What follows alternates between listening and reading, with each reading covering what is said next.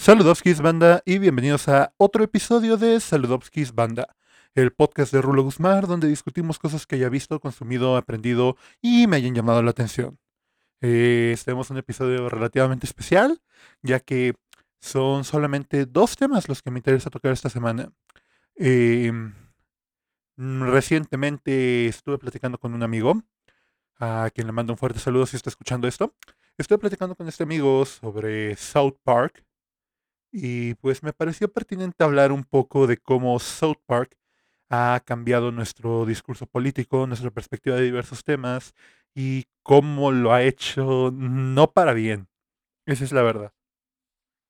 Y también vi el especial de comedia, entre comillas, para Netflix de Bob Burnham, Inside. Y solamente puedo decir que aquellos que no hayan tenido la oportunidad de verlo, vayan a verlo, porque la verdad es una simple joya que me motivó a trabajar un proyecto del que les voy a hablar más adelante. ¿Quién lo diría si juntamos los tres temas? Un proyecto del que les voy a hablar en un poquito más adelante. Así que pues vamos a comenzar, ¿no? Bueno. lo primero, primero lo primero, ¿no? Mm, South Park. Para aquellos que, no sé si llamarlos afortunados o no, pero aquella gente que no conozca South Park, pues debe tener en cuenta lo siguiente. South Park es una de las series más transgresoras de los últimos años. Cumplir 30 años del programa. Bueno, se acerca lentamente. Estamos a 6 años de que South Park sea un icono cultural de 30 años. Estrenada en 1997 una serie de animación por el dúo de comediantes Trey Parker y Matt Stone, ambos nominados en alguna ocasión a varios premios, muy cerca de ser ego, de hecho, los dos. Y me resulta muy interesante por una razón. South Park es de esas cosas que desde que tengo memoria está ahí. Bueno, más que nada porque es mucho mayor que yo. Bueno, no, no así que digas por tanto, pero sí. South Park es una serie que ha tenido una evolución muy interesante por así decirlo. Las primeras temporadas estaban ubicadas, bueno, hay que tener un poco de contexto de South Park, ¿no? Trey Parker y Matt Stone, pues Trey Parker es muy conocido por ser un cineasta independiente, oriundo de Colorado, al igual que Matt Stone. La curiosidad, pues, Trey Parker de origen judío, Matt Stone cristiano, los dos de familias relativamente acomodadas, lo suficiente como para que se desempeñen artísticamente. Y originalmente South Park surge como un prototipo que ellos realizan con animación de cutout. El cutout, para aquellos que no estén familiarizados con el nombre, es la técnica de tomar recortes y animarlos. Ellos realizan un pequeño corto originalmente donde Santa Claus se, bueno, Santa Claus se enfrenta a Jesucristo en una batalla durante el día de Navidad. Un elemento que años más tarde reciclarían. Y en este caso, la cadena de Turner Comedy Central le terminó gustando tanto el pitch que simple y sencillamente les dieron el presupuesto suficiente para que lo trabajaran. Por muchos años, pues aproximadamente los primeros tres años de la serie, se trabaja con esta técnica de cutout hasta la temporada 4, que es cuando hacen la transición al digital. Una de las primeras series animadas completamente en Flash. Lo peculiar de esto es precisamente el cómo el hecho de estar, de, el hecho de estar animados en Flash les ha permitido una libertad completa para tocar temas sociales del momento. Hay que tener en cuenta algo. Trey Parker y Matt Stone son probablemente dos de las personas más inteligentes en todo Hollywood actualmente. Como Phil Lord y Chris Miller, como Tina Fey en su momento, como mucha de la gente que termina en Saturday Night Live y sabe moverse después, pues son gente muy influyente y muy, muy culta, muy inteligente. Ellos tienen una perspectiva del humor protonilista, por así llamarlo, en el que si no tenemos la oportunidad de burlarnos de todo, estamos mal. personalmente, yo he tenido el acceso a Nietzsche, y pues lo único que puedo decir es que el superhombre de la cultura popular mejor logrado probablemente sea Bob Esponja. Porque Bob Esponja es un héroe que abraza el absurdo, acepta que la vida no está bajo su control, es un héroe que simple y sencillamente lo único que puede hacer es reírse del absurdo de todo y seguir adelante. Entonces, de alguna manera, lo único que puedo decir es que Trey Parker y Matt Stone intentan retomar esta filosofía. Y es una filosofía que está presente en todo su trabajo. Su trabajo, incluido el musical de 2011 en Broadway, The Book of Mormon, que pues eh, es un gusto adquirido para muchos. Eh, eh, es muy interesante porque tiene esta perspectiva cultural muy fuerte. Una perspectiva que recientemente con el clima político y social en el que estamos viviendo solamente se ha descrito como hombre conservador blanco heterosexual, pero no sé, de alguna manera es muy complicado catalogar a Trey Parker y a Matt Stone de esta manera, porque ellos son conscientes de muchos de los problemas sociales en la actualidad. Prueba de ello es el cómo han estado trabajando South Park en años recientes. Ellos han sabido mantener una serie vigente por 30 años. Y es que, al final de cuentas, ese es el detalle. En este podcast voy a hablar fuertemente de South Park, pero no tengo nada más que respeto por estas personas.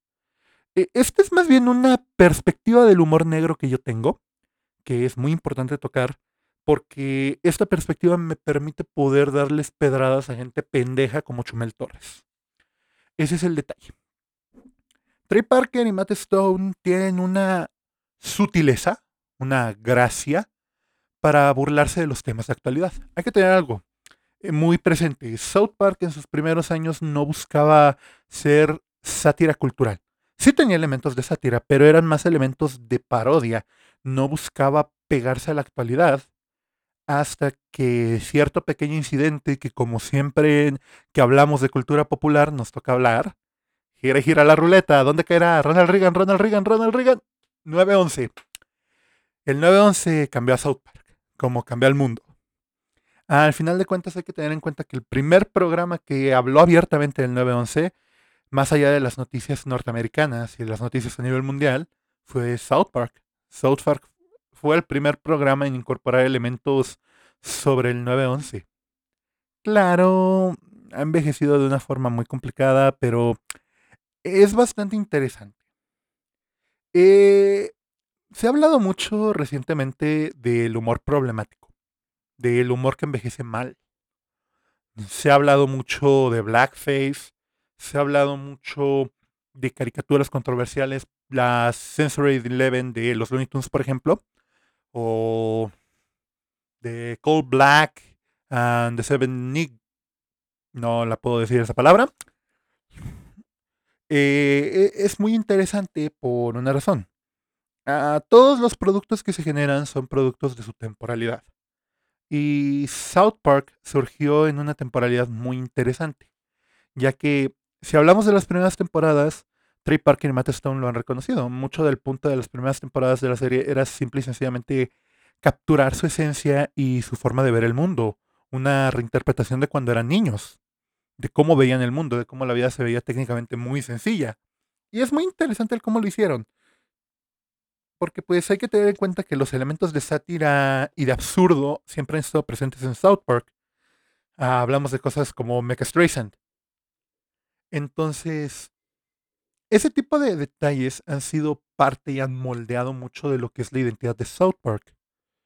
Las primeras temporadas, pues sí tienen este enfoque mucho, pero a partir de la cuarta temporada se dan cuenta de que pueden empezar a incorporar mensajes, empezar a tocar temas de controversia al momento para poder tocarlo. Empiezan a tocar política, eh, empiezan a tocar religión, empiezan a tocar diversos temas muy importantes de hablar, sí, y que sin duda el humor ayuda mucho a comprender, pero hay que tener en cuenta algo. Claro, Trey Parker y Matt Stone en un principio siempre se han negado, eh, siempre se han negado a hablar de política de ellos. A South Park lo han manejado como un ente independiente. Trey Parker y Matt Stone han insistido en que South Park es un trabajo colaborativo y por tanto podemos decir que la serie está despegada de sus perspectivas políticas. En varias entrevistas del año 2000, pues ellos se declaraban como demócratas o liberales, nada más, sin caer en etiquetas del partidismo norteamericano. Eh, lentamente y años después, por ahí del 2012, en una entrevista declaran que se encuentran del lado rojo y abiertamente se declaran libertarios y republicanos. No hay nada de malo con eso. Simple y sencillamente es necesario tener en cuenta que muchas de las políticas de South Park van orientadas a este tipo de mensaje. Si bien ellos hacen esta afirmación hasta el 2012, yo sí me atrevería a decir que desde el principio pues las piezas están. South Park es muy complicado porque South Park tiene uno de los mayores problemas que el humor negro representa en general. ¿Dónde trazamos la línea de lo que es y no es humor? ¿Dónde la vamos a dejar? E, esa es una pregunta muy interesante que me he hecho constantemente y que me parece muy importante dejarle a la audiencia como reflexión. ¿Dónde vamos a dejar la línea de lo que es humor y de lo que no es humor? Por una razón. Humor estamos de acuerdo todos que el humor es aquello que nos hace reír. Pero no, más bien eso es gracioso. Algo gracioso, algo con gracia es aquello que nos permite reír. El humor es otra cosa, el humor es una herramienta. El humor, al final de cuentas, es una herramienta lingüística que tenemos todos los humanos que nos permite comprender mucho del mundo que vivimos. O sea, el humor es la forma más fácil de acercarte a la perspectiva de una persona en el mundo. El humor ha sido descrito como probablemente la máxima muestra de inteligencia por mucha gente. Es una frase que por lo menos en mi casa he escuchado constantemente. El sentido del humor es probablemente el alma de la vida, eh, la muestra máxima de inteligencia. Una persona inteligente es la única que tiene capacidad de reír. Entonces, me parece una afirmación muy interesante. Porque al final de cuentas se ha hablado mucho de que, de qué es humor, pero nunca hemos cuestionado cuáles son las raíces exactas del humor. El humor no lo podemos manejar en términos matemáticos, el humor no lo podemos manejar en términos de teoría por una razón. El humor siempre se ha visto limitado como género porque es visto como un género inferior, implicando que tal cosa pueda existir, pues el humor es un género inferior. No es un drama, no es una tragedia, pese a que de acuerdo a los griegos son dos caras de la misma moneda. Eh, siempre me ha parecido ridícula esa distinción, pero me parece importante hacerla. El humor parte del ridículo, parte de quitarle poder. Es una herramienta por esto mismo. El humor es quitarle poder a estos elementos que se encuentran fuera de nuestro radar, a estos elementos que nos aterran, a estos elementos que son una muestra cultural de lo que somos. Entonces, el humor es la forma en la que nosotros nos defendemos. Le puedes, puedes volver al monstruo más grande de la historia, cualquier cosa menos un monstruo, si te sabes burlar de él. Eso es algo que Mel Brooks, uno de los máximos humoristas negros, nos ha enseñado. Que sin duda te puedes burlar del monstruo más grande de la historia y restarle tanto poder como te sea humanamente posible, a partir del simple hecho de burlarte de él. Es la única forma. Porque ah, recordemos términos de dialéctica, ¿ok? Vámonos a dialéctica y vámonos a lingüística. Mientras mayor miedo y con mientras mayor respeto manejemos las palabras, más peso tienen. Las palabras tienen peso. Y palabras tan complicadas como la del monstruo más grande de toda la historia, Normalmente dirá Ronald Reagan, pero tengo que decir Adolf Hitler. En este caso, pues sí están muy, muy marcadas y muy limitadas a que lo que nosotros digamos guarde ese peso. Hablar de Hitler actualmente, pues le ha ido restando poder porque se ha vuelto parte del discurso.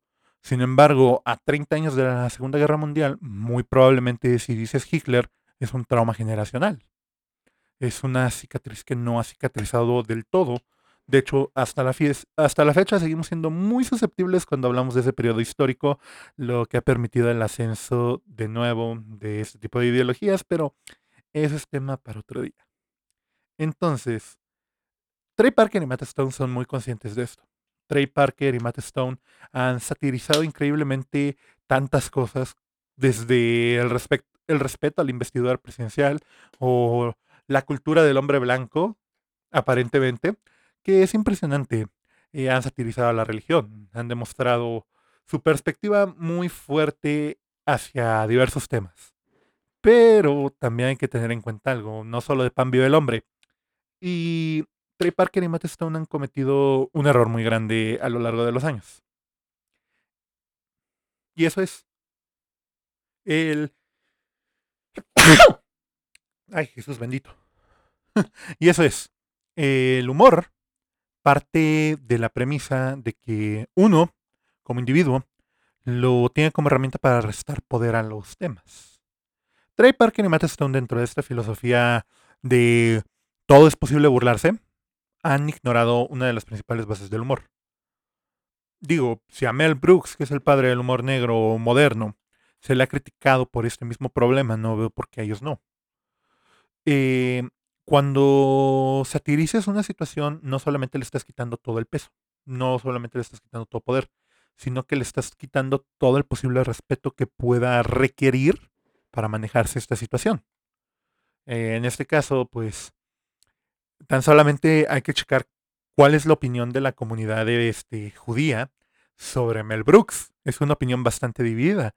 Hay quienes lo ven con respeto porque al final de cuentas es uno de los judíos más influyentes de todo el mundo. Y no solo eso, Mel Brooks es probablemente uno de los comediantes más importantes de todo el mundo.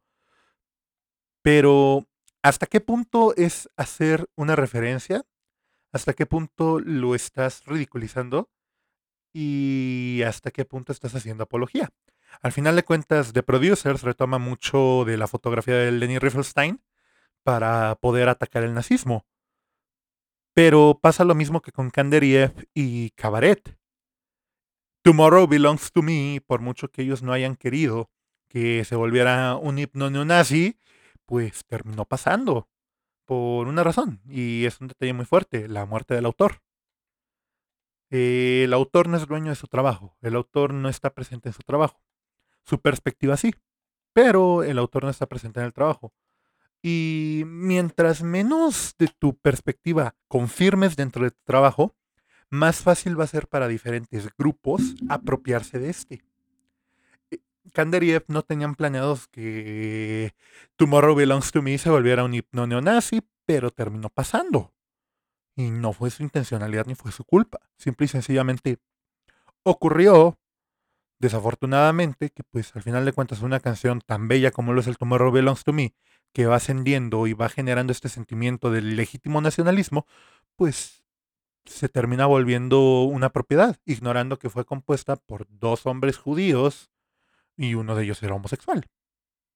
Entonces, Trey Parker y Matt Stone son mucho de atacar y tirar pedradas.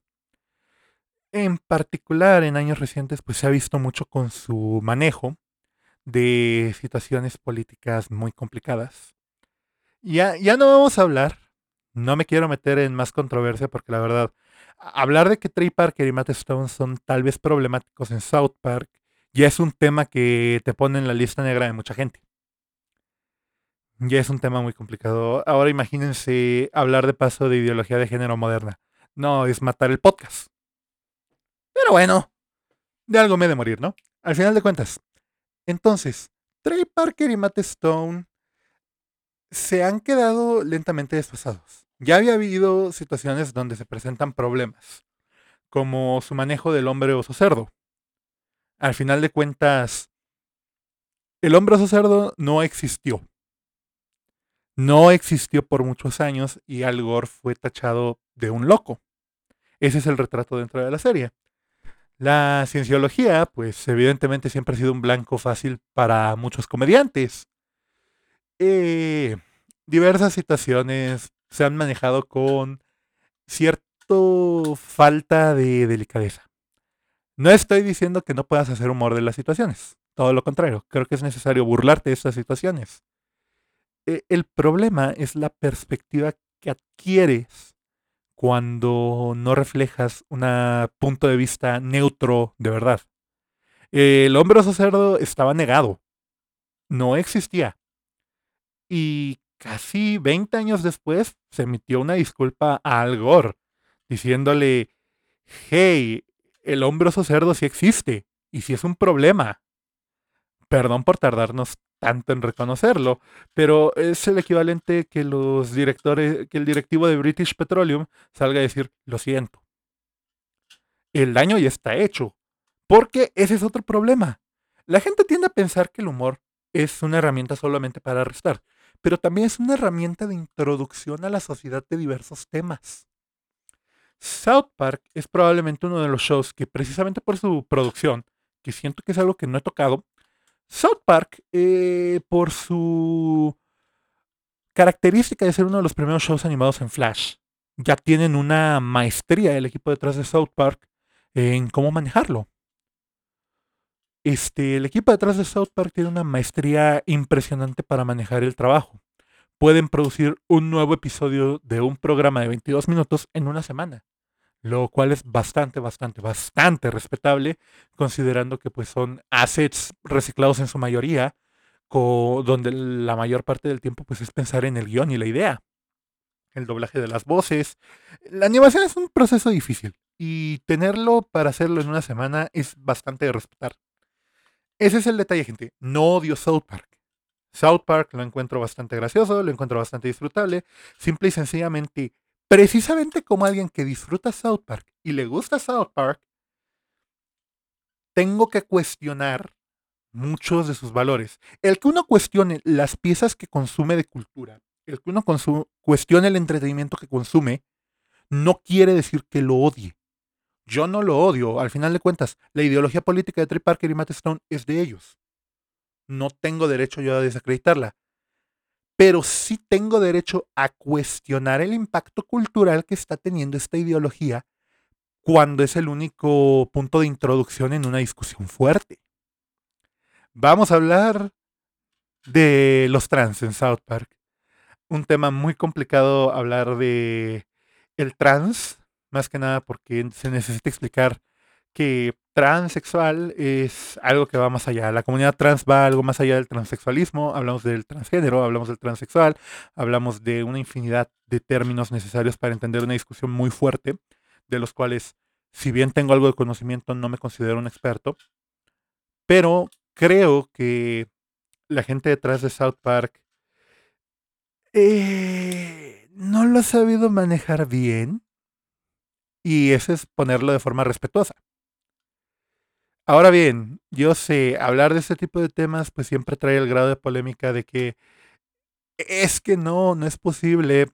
Ahorrémonos los comentarios TERF. ahorrémonos la discusión de si el género es un constructo social. en este podcast apoyamos completamente el, hecho de que el género es un constructo social y va más allá de la naturaleza humana. Ese es el detalle. Hablamos de una performatividad del género, hablamos de una diversidad, no sé si recuerdan, ya en algún podcast anterior, creo que en el segundo o tercer podcast de esta serie hablamos sobre la performatividad del género. Entonces, South Park ha tenido un trato poco delicado, por ponerlo en términos amables, hacia la comunidad trans. Y de nuevo, es válido, es una perspectiva válida. Técnicamente. E ese es el problema. Cuando tu perspectiva atenta contra la identidad de otras personas, cuando tu perspectiva atenta en contra de individuos, cuando tu perspectiva es la introducción que mucha gente se va a llevar, un manejo correcto de este tipo de temas es necesario.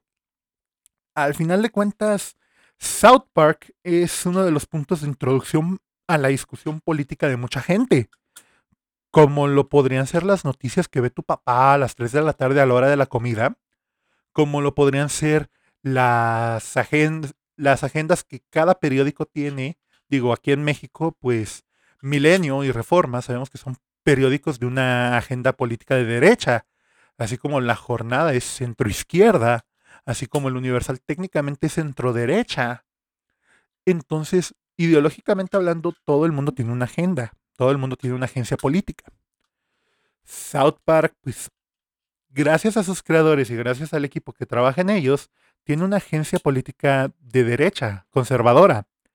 Esto ha llevado a la, a la acuñación de un término, republicano de South Park. Republicano de South Park es aquella persona que con el afán de mantener el status quo, una de las perspectivas más fuertes que tiene South Park, esta necesidad de defender el status quo. Los valores ideológicos del pasado funcionaron en su momento. Eso quiere decir que tienen que funcionar ahora. Entonces debemos regresar ideológicamente al pasado para garantizar el funcionamiento del presente. Evidentemente sin cambiar ningún tipo de estructura social, ningún tipo de situación cultural, simple y sencillamente dejar que avance el tiempo. es esta perspectiva de Nakamura de que la historia terminó en los noventas luego de la caída del muro de Berlín, algo que como hemos visto no, no es así, la historia sigue avanzando, va a seguir habiendo luchas de clases, va a seguir habiendo problemas culturales, vamos a seguir peleando derechos, vamos a seguir hablando de temas bastante controversiales. La historia no ha terminado y difícilmente va a terminar. Entonces, South Park tiene esta perspectiva conservadora, por no decir temerosa, de muchos temas sociales. No estoy buscando cancelar a South Park, no estoy atacando a South Park a nivel, oh, me ofende muchísimo. No, por el contrario, me he reído de muchos chistes de South Park. El detalle es ese. ¿Por qué te ríes de los chistes de South Park? Ideológicamente hablando, ¿qué te lleva a reírte de un chiste de South Park? Es una pregunta que me parece importante hacerte. ¿Por qué te ríes? ¿Qué parte de tu agenda se está viendo reflejada ahí para que te rías? ¿Te, ¿Te estás riendo de lo ridículo que es la situación? ¿O te estás riendo porque una de las características principales del humor es la necesidad de sentirte reflejado? ¿Dónde te estás sintiendo reflejado dentro del humor de South Park? ¿En la situación o en la ideología? Porque ese es el detalle. Eric Carman no es un personaje, es una agenda. Y esa es una realidad. Eric Cartman no existe más allá de ser una constante agenda. Ese tipo de personaje que representa Cartman, este tipo de personaje villanesco, antagonístico, que al final de cuentas el show en ningún momento apoya ni justifica, pero al final de cuentas retrata de que en muchos de los casos Cartman tiene cierto grado de razón al final de cuentas. Eso es lo complicado cuando hablamos de este tipo de cuestiones culturales. El retrato de cómo lo manejamos. Eric Cartman es un monstruo. Y eso es algo que no se puede justificar. Eric Cartman es un monstruo. Es un asesino, es sexista, es machista, es racista, es todo lo que se podría decir que está mal con la cultura americana y que los americanos son conscientes. Sin embargo, la gente suele usar como argumento de que, pero Cartman nunca triunfa. No, Cartman sí está triunfando. Como el Tomorrow Belongs to Me cuando se apropia incorrectamente, cuando se malinterpreta el mensaje, ideológicamente hablando ocurre algo, y es la exaltación. Cartman no es un personaje que debería estar en playeras y en tazas. Cartman es una persona horrible y que todo el mundo sabe que es horrible. Y aún así es un icono cultural de moda. Aún así Cartman es una parte y es la cara de South Park. Eric Cartman es algo que va más allá de la serie. Porque claro, te puedes reír de, unos, de algunos de los chistes, que Eric hace. Más que nada porque te ríes de lo ridículo que es la situación, te ríes de lo ridículo que es el personaje. Pero el detalle es, hay gente que legítimamente está riendo con Cartman, no riendo de Cartman. Hay gente que está apoyando la perspectiva de Cartman. Hay gente que está dándole la razón a Eric. Y es ahí donde entra lo peligroso. Yo sé, porque tal vez es una de las cosas más específicas y características de South Park, y es ese disclaimer al principio del programa, donde pues este programa es real y político, las voces son simples imitaciones y esto es una parodia. Y todo lo que se diga aquí debe ser tomado como una broma y nadie lo debería ver. Es una cuestión muy, muy densa el manejarlo por una razón. South Park es un bastión cultural. South Park es un punto de discusión común para mucha gente. Y es un punto de introducción para mucha gente a diversos temas. Cuando tu ideología se presenta dentro de la introducción de un tema, ya no estás haciendo humor. Estás cumpliendo una agenda ideológicamente hablando todos tenemos una y por eso mismo uno no puede juzgar.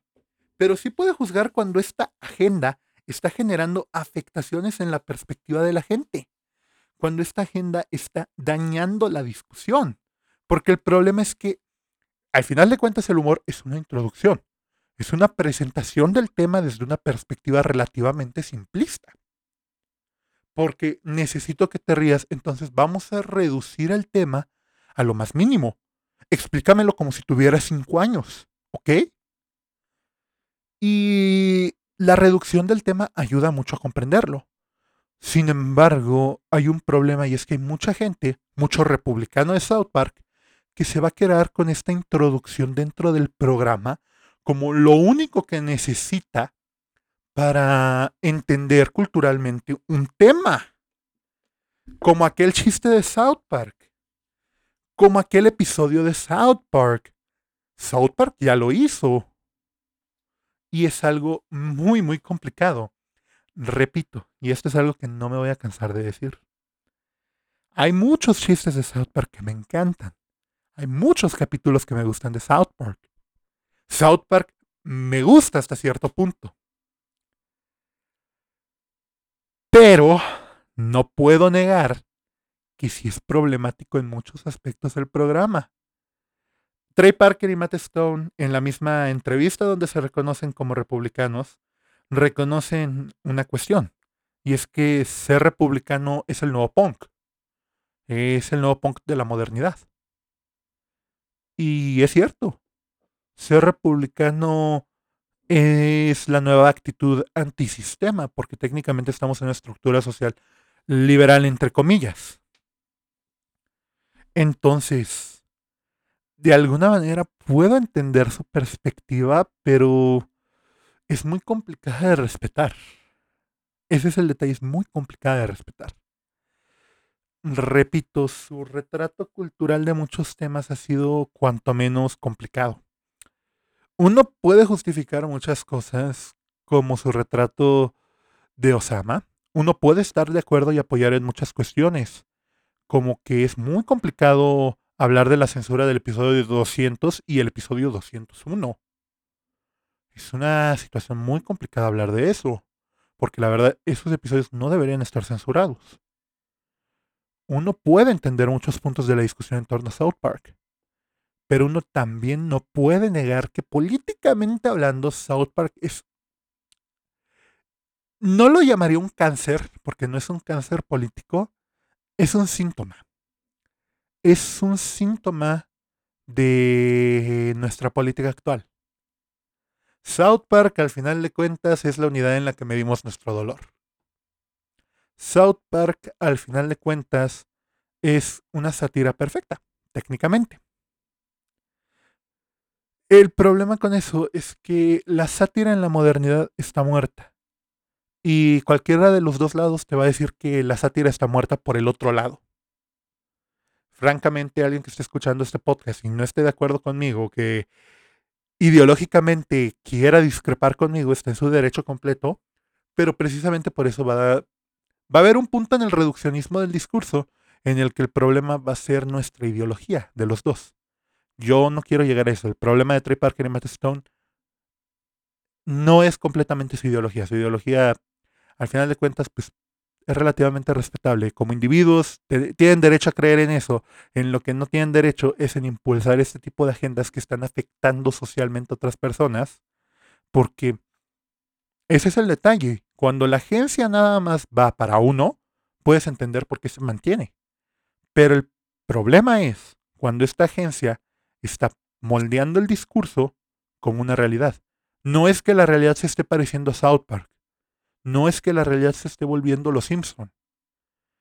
Es que nosotros nos hemos vuelto una caricatura política e ideológica de nuestros sistemas de creencias porque es lo que la sociedad requiere en estos momentos.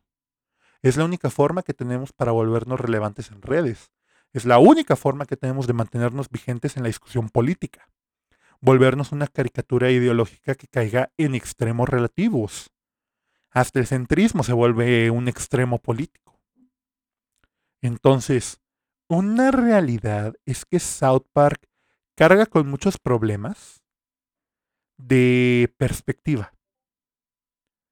Por una razón, para hacer una sátira completa necesitas comprender los dos puntos. Y el detalle es cuando lo entiendo, pero no lo puedo respetar. Entiendo tu punto, te estoy escuchando y lo estoy entendiendo, pero no lo puedo respetar. No comprendo de dónde nace tu perspectiva. Yo pues, comprendo relativamente precisamente parte del hecho de que sea una introducción tan larga y que ya llevemos 35 minutos del podcast hablando de South Park, es que yo comprendo de dónde están haciendo la perspectiva de Trey Parker y Matt Stone. Pero no la puedo respetar. La comprendo. Pero no la respeto. Porque ese es el detalle. Cuando generas afectaciones en el discurso cultural, porque sí, estás haciendo una labor de introducción, pero también estás haciendo una labor de propaganda a una ideología. No somos inmunes a la propaganda, gente. La propaganda no es mala, la propaganda es algo que todos hacemos, al final de cuentas. Pero el detalle es cuando afectas los derechos de otro, las libertades y la identidad de otro. South Park ha sido muy complicado de mantener vigente. Y eso es algo que Trey Parker y Matt Stone hablan abiertamente. Ellos esperaban que los cancelaran hace 20 años. Ellos no esperaban llegar hasta la fecha. Y ese es el detalle. La culpa no es de South Park. La culpa es de la metamodernidad. La culpa es del punto histórico en el que estamos, que ya no nos permite seguir con esta sátira política que ya se siente añeja. Y es que ese es el problema. No es culpa de South Park no es culpa de South Park, no es culpa de Trey Parker ni de Matt Stone. Es culpa de cómo los medios nos han vuelto tan extremos. Es como culturalmente hablando la sociedad se ha polarizado. Es culpa de el tiempo ha pasado. Es culpa de que estamos en un momento cultural muy complicado, pero muy, muy complicado. Entonces, mucha de la ideología política de los 2000, muy moldeada por la generación X de ¿qué me importa? ¿Por qué tendría que importarme? No es mi problema, yo no soy gay. Ya mucho estoy haciendo con respetar que existan, pero ¿para qué quieren ese tipo de derechos? ¿Para qué lo quieren? Ese es el detalle. Esa política de los años 2000 ha envejecido fatal, pero de verdad lo que es fatal para el mundo de hoy. Y es que ese es el detalle. South Park es una cápsula del tiempo de la mentalidad de los años Clinton, de los años Bush. South Park es un encapsulamiento ideológico de muchas perspectivas. South Park ha dañado el discurso y ha dañado mucho el cómo consumimos y producimos cultura popular. Hablar de Book of Mormon es complicado como fan de Broadway por una razón. Book of Mormon es un musical interesante cuanto menos por su retrato. Porque Trey Parker y Matt Stone, repito, son unas de las personas más cultas que hay probablemente trabajando en la industria. Trey Parker y Matt Stone dentro de su cultura manejan mucho la referencia, manejan mucho el ingenio, es como Seth MacFarlane y sus constantes referencias al teatro. Ese es el detalle. Trey Parker y Matt Stone, cuando hicieron Book of Mormon, se nota que consumieron cultura musical. Se nota que mamaron musicales para entender cómo escribir uno. Porque estructuralmente hablando y narrativamente hablando, Book of Mormon es una patada al teatro musical en general. En el sentido de que es, es ridículo por naturaleza. Es un musical para la gente que no le gustan los musicales o que realmente quiere ver un musical para burlarse de los musicales. Como en general en el teatro musical existe mucho este género de parodia para gente que está muy metida en el teatro. Book of Mormon funciona como este tipo de parodia para gente que es consciente del teatro musical, pero no está tan metida como para chutarse un Forbidden Broadway o un Title of Show o un musical about musicals cosas que ya rayan en lo meta y que son hasta insufribles para muchos fanáticos del teatro. Pero también es innegable que Book of Mormon ha envejecido como la leche. Que al menos políticamente hablando, muchas de las ideologías que defiende están muertas. Ahora bien, yo sé que muchos están pensando que yo defiendo la época Obama. No, no, Barack Obama es horrible. La política obamista nos dañó mucho a nivel discurso, porque la política obamista requiere reconocer que todos tenemos derecho y que todos somos iguales. Y si caminamos juntos, todo va a salir bien. No, gente, hay ciertas conductas que sí tenemos que corregir y que sí tenemos que llamar la política obamista dañó mucho del discurso político también. Entonces, es innegable muchas cuestiones que Trey Parker y Matt Stone están arrastrando desde el pasado. Son problemas que se presentaron desde hace 20 años y que no, no se han corregido, no han tenido una solución. Y ese es el detalle. Osama Bin Laden tiene pantalones cagados y un pito chico. Al final de cuentas era necesario burlarse del 9-11. Pero, ¿qué separa, aparte de varios años, qué separa su retrato de las elecciones presidenciales del 2006 o la transición del señor Garrison? ¿Qué lo separa de mantenerse vigente? Y la respuesta es sencilla. Los años de diferencia que hay. Eso es lo que lo separa. Lo que fue bien visto en su momento va a ser mal visto en algún punto. Y eso es evidente. Todo crece, todo cambia, todo evoluciona. Y sin duda alguna, South Park ha dañado mucho del discurso por el cómo ha moldeado a la gente para entender las cuestiones culturales. Ha dañado mucho porque ha introducido muchas cosas nocivas para un discurso político sano.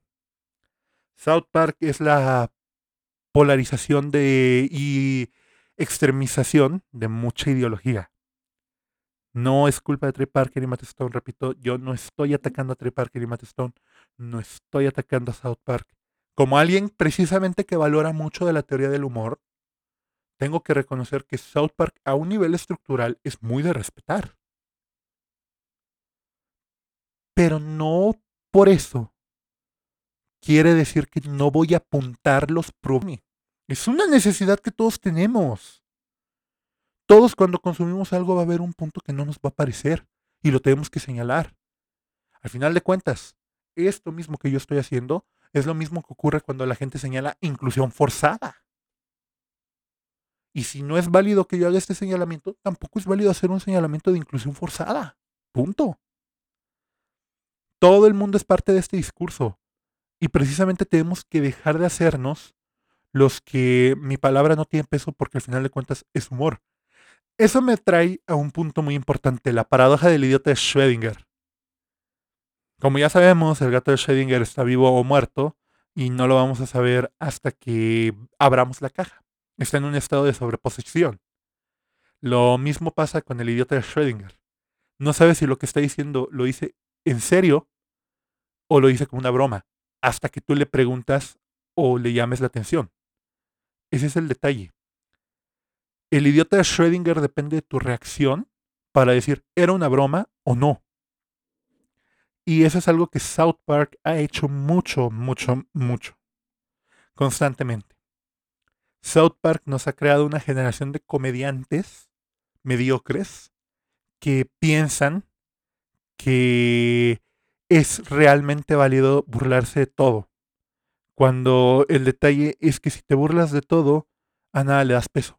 Entonces cualquier comentario que puedas hacer empieza a perder valor. O a todo le vas a dar peso y a todo lo vas a reconocer como algo que te importa, porque ese es el problema. La política central de South Park es, eres un perdedor porque te importó. Eres un perdedor porque te preocupa. Eres un perdedor porque estás viendo el problema. Doctor Strangelove, ¿cómo aprendí a dejar de preocuparme y llamar la bomba? Al final de cuentas, es eso. No tiene sentido quejarte porque no vas a resolver el problema porque es sistemático. Y como es sistemático, no puedes alzar la voz. Así que simple y sencillamente acepta las cosas como son. Los problemas no los vas a resolver.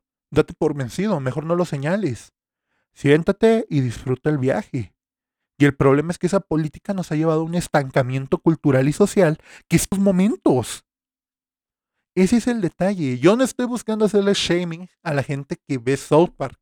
Yo no estoy buscando hacerle shaming, bueno, relativamente, a la gente que está de acuerdo con las ideologías de South Park. Por una razón, quiero pensar que la gente que está de acuerdo con South Park reconoce que mucha de la política de South Park es humor. Quiero pensar eso. Pero de nuevo, como con el Tomorrow Belong to Me, no lo puedo saber con certeza. Y cuando no sabes las cosas con certeza, puede ser que estés apoyando cosas malas. Entonces, ese es el detalle. South Park es muy complicado de hablar a un nivel cultural. No lo estoy condenando, no estoy diciendo dejen de ver South Park o envíenle 100 correos con ensayos culturales a Trey Parker y Matt Stone porque estoy seguro de que ya los han leído. Estoy seguro de que han consumido eso. Estoy seguro de que son conscientes de muchas de las cuestiones que se hablaron en este podcast. Pero ya llevamos tres cuartos de hora y eso es lo más que puedo decir, que ya son conscientes ellos pero que no está dentro de su lista de intenciones corregirlo. Son conscientes del daño que muchos de sus retratos han hecho para la sociedad. Lo son, y más que conscientes. Pero, ¿qué te puedo decir? Ideológicamente, no importa. Porque al final de cuentas, nada importa. Y el hecho de que te preocupe te vuelve un perdedor en ese momento. ¿Por qué te está preocupando? No puedes hacer nada. Acéptalo, hermano. Es un absurdo horrible lo que maneja South Park. Y el problema es que es un absurdo que es impregnado en la cultura popular. Es un absurdo que ideológicamente ha moldeado a mucha gente. Ese es mi problema con South Park. No como tal South Park, sino la gente que aplaude a South Park. Ese es mi problema. South Park por sí solo no me importa. South Park por sí solo solamente le llama la atención desde el aspecto de que culturalmente hablando está trabando el discurso. Me preocupa más la gente que aprecia South Park. Me preocupa más la gente que ama con locura South Park. Porque ideológicamente hablando, si es muy tronado. Me preocupa la gente que está de acuerdo con Eric Cartman. Que no solo lo ve como humor. ¿Hasta qué punto lo vemos como humor y hasta qué punto lo aplaudimos? Qué, tan, qué tanto vamos a tardar en tener ese pequeño desliz freudiano que nos revele la verdadera intencionalidad detrás de Cartman. Es muy complicado hablar de esto y la verdad es un tema que me duele porque sé que trae mucho problema hablar de esto. Sé que trae un chingo de problemas hablar, hablar de esto, pero es un tema que tengo que sacar. Más que nada porque es muy, muy denso. Muy, muy denso y es muy necesario. Repito, no odio South Park. No estoy atacando a Trey Parker y Matt Stone. Es simplemente, me gusta. Por eso tengo que hacer señalamientos de cosas que al menos a mis ojos son incorrectas. No lo voy a patear, no lo odio. Simple y sencillamente, como todo lo que me gusta, tienes que poder sacar lo bueno y lo malo y señalar. Es parte de un consumo crítico de la media. Y ese es el detalle. No podemos seguir negando el, consumo crítico de las cosas. Las cosas las tenemos que consumir con un sentido crítico, incluido este podcast. Porque puede ser que lo estén escuchando y estén diciendo, este hombre está diciendo pura pendejada. O puede ser que esté diciendo, muy cierto, no lo sé. Y es una cuestión que únicamente va a competir a ustedes. Y el detalle es que como solo les compete a ustedes, ustedes son los únicos que van a sacar conclusiones. La verdad está allá afuera, pero para entender la verdad necesitamos comprender todos los puntos de vista de la discusión y nos tiene que preocupar. Y no, no somos débiles por preocuparnos. No somos tontos por preocuparnos. Es una necesidad cultural el preocuparse por las situaciones. La apatía nace precisamente de la impotencia. Entonces, ese es el detalle. 50 minutos hablando de South Park. No mamen, nunca pensé que intentar hablar de ese tema me iba a llevar 50 minutos. Pero bueno, vamos a intentar terminar porque También de Inside, de Bob Burnham, tengo que hablar mucho. No voy a hablar tanto como normalmente, como tenía en mente originalmente, pero sí voy a hablar de Inside de Bob Burnham. Bob Burnham, pues hay que tenerlo en cuenta que es un comediante millennial. Bob Burnham, pues millennial tardío técnicamente, 30 años, así que sí es muy importante tenerlo en cuenta porque él precisamente surge durante el gran ascenso de YouTube. Fue de las primeras figuras este, humorísticas que no solamente alcanza la fama por sus shows, sino por la, lo viral que se vuelven en YouTube. Como pasó con muchísimos comediantes de ese tipo, como pasó con gente como Tim Minchin que hace lo mismo. Ese es el detalle. Mm, Bob Burnham tiene este estilo muy peculiar. Bob Burnham es una persona también muy complicada de entender. Desde los breakdowns que ha tenido en el escenario, desde los problemas que carga él, mismo y que él mismo reconoce. Inside no solamente es un especial de pandemia. Inside no solamente es eso. Inside es un especial desde el interior de la mente Bo. Inside es una obra performance. Eh, Netflix lo maneja como show de comedia y puedo ver de dónde viene con eso, porque la verdad sí tiene muchos elementos de comedia el show. Sin embargo, Inside es más bien un performance antes que un show de comedia. Tener humor no te vuelve comedia. Y eso es algo que siempre he discutido con mi padre. Mi padre sobre qué es comedia me dice algo, es que me siento desplazado con la comedia actual porque la comedia actual es más dramática que comedia. Y eso es más por una respuesta a necesidades culturales actuales. El mundo ya no solo necesita reír, necesita reflexionar mucho. Entonces, ¿cuál es la forma más fácil? Dejar, dejarte vulnerable con los chistes para poder patearte bien. Y eso es lo que hace Inside de Bob Burnham. Escucharlo hablar ver estos momentos donde él detiene las canciones de parodia que tanto lo caracterizan, donde detiene sus canciones humorísticas, donde detiene todo esto y ves esos momentos de desnudez en su alma. Es simplemente una joya que la verdad me gustaría tocar a profundidad con spoilers, pero todavía tiene tres meses y yo personalmente creo que los spoilers los puede soltar bien hasta dentro de seis. Inside de Bob Burnham es simplemente bello. Es impresionante que tanto se desnudó el hombre, literal y figurativamente. Es simplemente magnífico. Inside es el retrato de un proceso de creación de una persona maníaco-depresiva.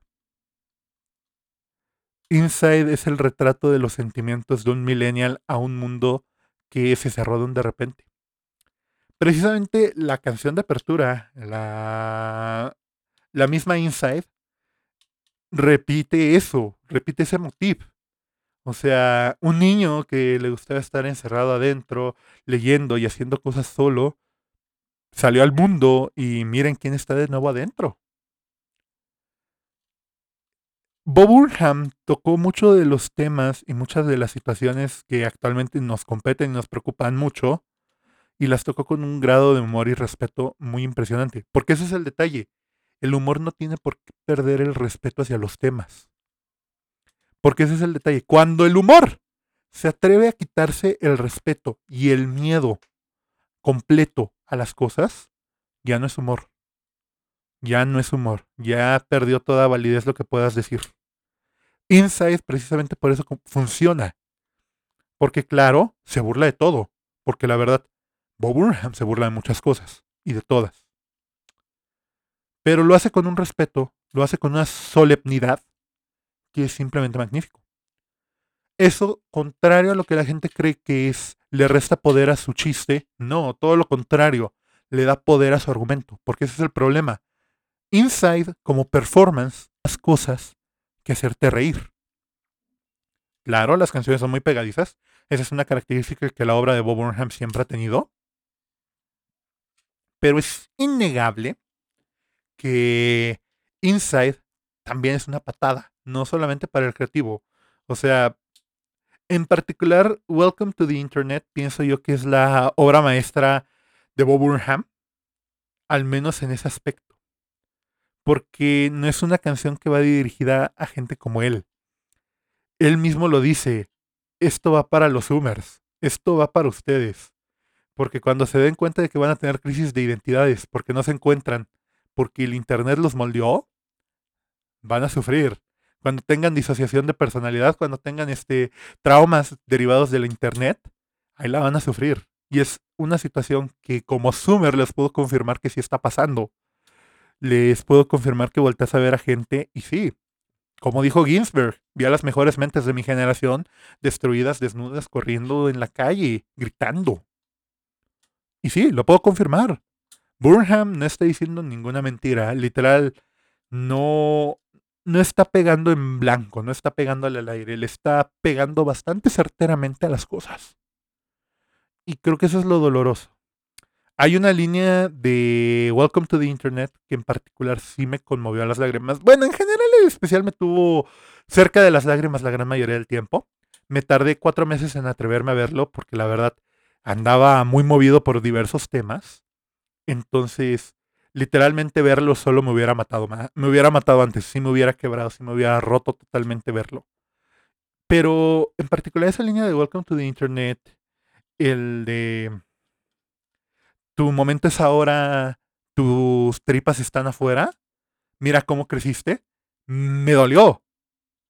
Porque es cierto, o sea, e, en particular esa parte después de su descripción del Internet bastante acertada, porque pues va de lo extremo a lo sencillo, de lo cagado a lo culturalmente perverso, porque no lo olviden, Internet sigue siendo el mismo punto donde neonazis y bronis pueden convivir en el mismo foro. Ese es el detalle. Eh, aquí, eh, ¿por qué las mujeres no te cogen? Aquí está por qué deberías matar a tu mamá. Aquí está cómo deberías construir una bomba. Ese tipo de comentarios de Bob Burnham son los que duelen. Porque son ciertos. Eh, la, la polarización de la que hablé cuando hablé de South Park no es culpa solo de la cultura, es culpa del medio en el que actualmente estamos consumiendo toda la cultura, o sea, el Internet. En alguna ocasión leí, y la verdad la primera vez que escuché la canción no lo vi, pero actualmente lo puedo ver. La gente describe Welcome to the Internet como una canción de villano donde el villano ya ganó. Y actualmente ya lo puedo ver. Y es completamente cierto. Welcome to the Internet es una canción de villano donde el villano ya ganó. Ya no te está explicando el plan malvado, simple y sencillamente está ahí está describiendo todo. Entonces, e, ese es el detalle. El nudismo generacional en el que estamos, porque pues la autenticidad es necesaria actualmente para salir. Y ese es el detalle. Hay una parte donde monologueando, Burnham dice este, que él piensa que el mundo real es más bien una ventana de lo que somos en Internet.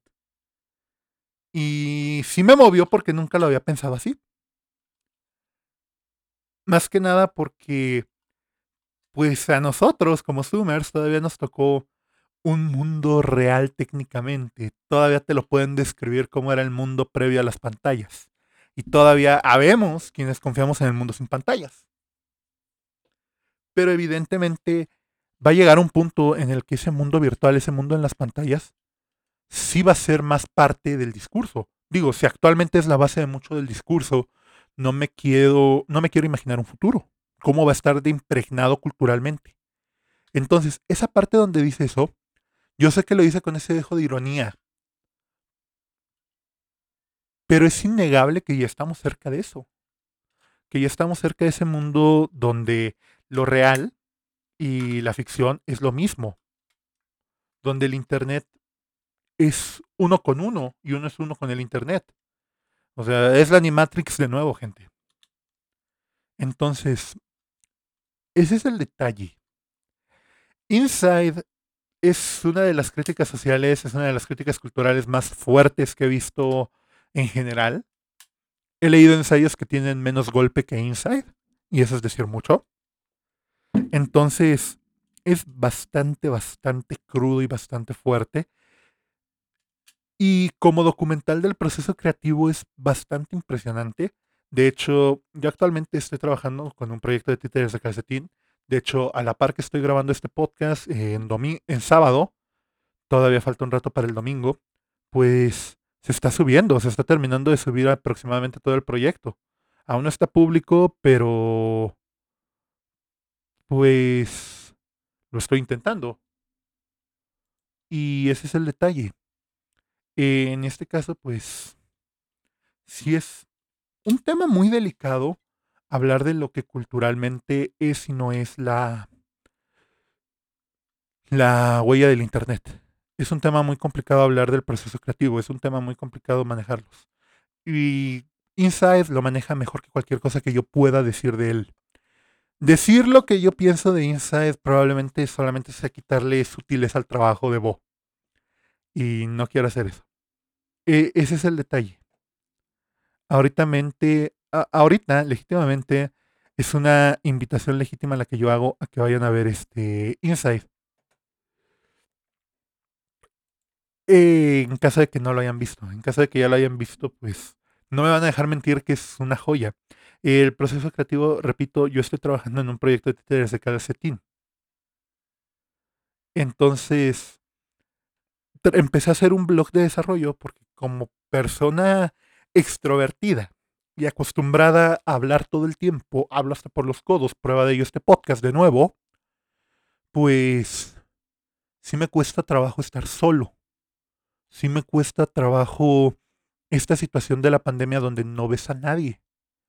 Entonces, parte de eso lo saqué yo haciendo un blog de desarrollo, contándole a una cámara, con la esperanza de que tal vez algún día alguien lo vea, contándole a una cámara cómo, cómo es mi proceso creativo, cómo estoy creando, cómo me estoy sintiendo. Mucho del blog del 2008 así nació, porque era hablar de situaciones convencionales, hablar de esto con un sentido del humor muy marcado. Y precisamente ese es el punto. Em, uno está creando mucho. Uno está haciendo mucho. Ahorita que tiene el tiempo, ahorita que tiene la oportunidad, pues lo hace. Pero es innegable que si te partes mucho cuando no tienes con quién hablar. Si te partes mucho cuando estamos tan aislados, tan separados. Porque al final de cuentas es la muerte para todos. El humano solamente existe cuando lo validan. El humano solo existe cuando habla. El humano solo existe cuando expresa. Entonces, mucho de esta filosofía está presente en Inside. Porque al final de cuentas, el punto máximo de Inside es que tanto nos mató la pandemia, que tanto nos pegó realmente la pandemia en nuestro proceso creativo, en nuestras vidas cotidianas, en el que somos y cómo somos. E, es muy fuerte y por eso mismo me inspiró a intentar documentar el proceso de hacer esto con los títeres de calcetín, porque yo soy una persona así, yo soy una persona neurodivergente, yo tengo TDAH, yo soy maníaco depresivo, yo también tengo ese tipo de situaciones en las que siento que si no hablo con una cámara, que si no hablo con alguien, no me siento bien, no me siento tranquilo, me genera incomodidad. Y no, no es que te dé miedo a la soledad, no es que te moleste la soledad, es que simple y sencillamente no sientes la validación, no sientes la motivación si no lo documentas.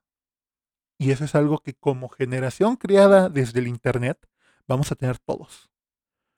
Las cosas no pasaron si no las podemos documentar. Así como antes las cosas no pasaban si no había alguien que lo viera, aquí pasa lo mismo. Las cosas no pasaron si no están documentadas. Y es un proceso cultural muy complicado que nos está matando mucho. Tu tiempo es ahora, tus entrañas afuera. Mira cómo creciste. E hiciste todo lo que diseñamos para que hicieras. Siempre fue el plan poner el mundo en tus manos. Ahora mírate. Y sí, sí, sí, sí, sí. Pega como no tiene ni idea el pinche show de Burnham. Repito, Inside es hermoso. Me da gusto que Netflix lo promocione porque nos gusta o no, es un monopolio, no. Netflix es una plataforma que ha sabido invertir en lo que quiere. Y si nos van a entregar de vez en cuando algo de calidad, pues, ¿qué queja puedo dar? Por el contrario, que siga rodando. No puedo creer que este podcast se fue 50 minutos en hablar de South Park. Wow. Y agárrense que el próximo es Rick Morty. Sí, vamos a hablar del Ricky Martin. Qué divertido, ¿verdad? ¿Le estás sintiendo ahora, don Cangrejo? Yay. Ah. Bueno, pues los estaré viendo en el proyecto del títere de Carcetín. Próximamente va a estar disponible el Hugo Canal, aún sin identidad gráfica, patente pendiente. También pues va a estar disponible los primeros pruebas con el títere de calcetín. Son horribles, yo mismo lo reconozco, son horribles, pero pues son pruebas literalmente. Junto con el diario de desarrollo, yo soy Rulo Guzmán. Quiero agradecerle a todo aquel que haya llegado hasta este minuto del podcast, una hora con cinco minutos. Bueno, con seis minutos de hecho. Quiero agradecerle a todo aquel que haya llegado hasta acá. Quiero decirles que les guardo mucho aprecio, que agradezco muchísimo todo el apoyo, porque al final de cuentas el podcast va avanzando y me da muchísimo gusto, muchísimo gusto seguir aquí. No puedo decir nada más que mucho amor, muchas gracias, hasta la próxima, bye.